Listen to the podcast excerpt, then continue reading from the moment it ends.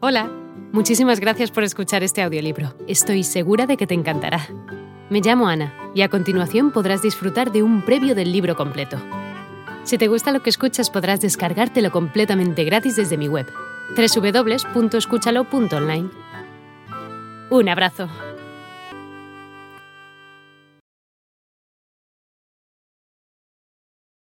Introducción. Celia Cruz, La Sonora Matancera y sus estrellas. Mis mejores entrevistas de radio. Autora, compiladora, Hilda Mirós. Dale, dale, dale, dale, dale, dale, dale, dale, dale, dale, dale, dale, dale, Cuando Celia Cruz entró en la Sonora Matancera, en el año 50, me, me llevaba 10 años. Si tengo 82, ¿cuánto tiene Celia Cruz? 90 años. ¡Ay, Rogelio! ¡Ay, novio! ¡Ay,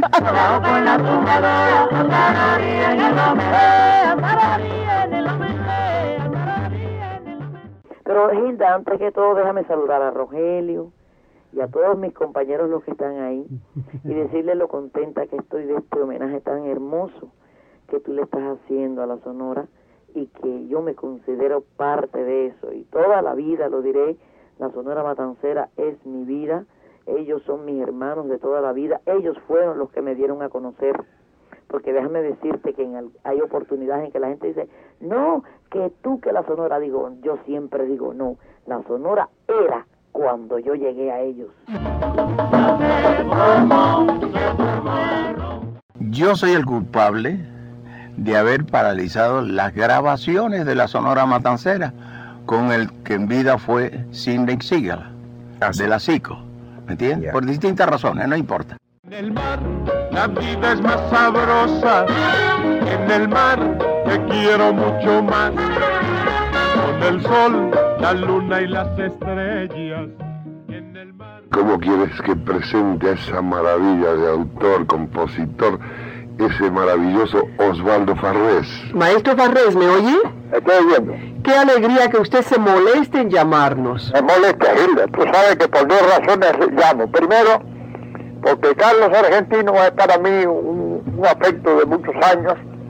Ha sido un hombre que ha interpretado siempre mis canciones con mucho cariño. Y después porque es tu programa, Hilda. Eso vale mucho. Muchas gracias. Entonces empecé a tararearle canciones a, a Rogelio y después sigue, y sigo, y sigue, y sigo. Y entonces me dice, cuando yo digo, me importas tú, y tú, y tú, esa es, me dijo Rogelio. Claro. Esa es. Esa es. Y así fue. Y así fue. Me importas tú, y tú, y tú, y solamente tú. Y um, una cosa más, de, en vez de ponerle unas eh, semillitas ahí dentro de las típicas... Cuerda, esto, ¿cómo se llama? Cuentas de collares, ¿sí? De las siete potencias y todo. De, de todas las potencias.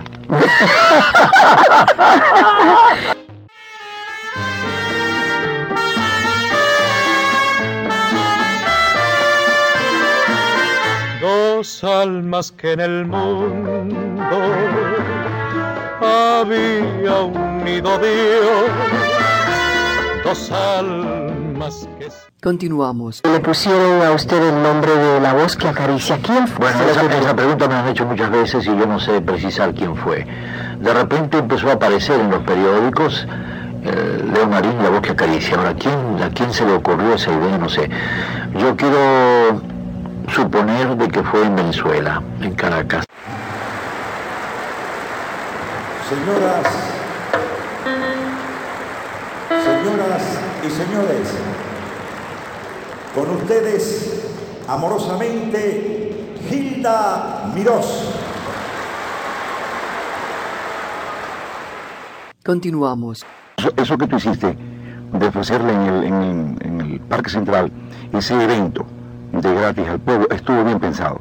Estuvo bien pensado. Fíjate, ahí, ahí se dijo la verdad. Muchos no, no podían ir al Carnegie Hall. Entonces no había, no había ningún problema.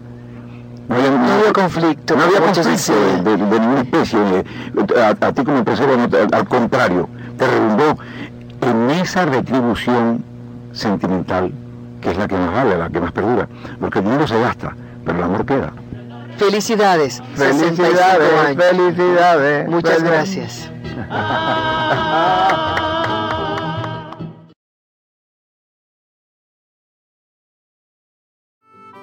Hola de nuevo. No está mal para ser solo una pequeña muestra, ¿verdad? Si te ha llamado la atención, recuerda que encontrarás este audiolibro completo y gratis en www.escúchalo.online.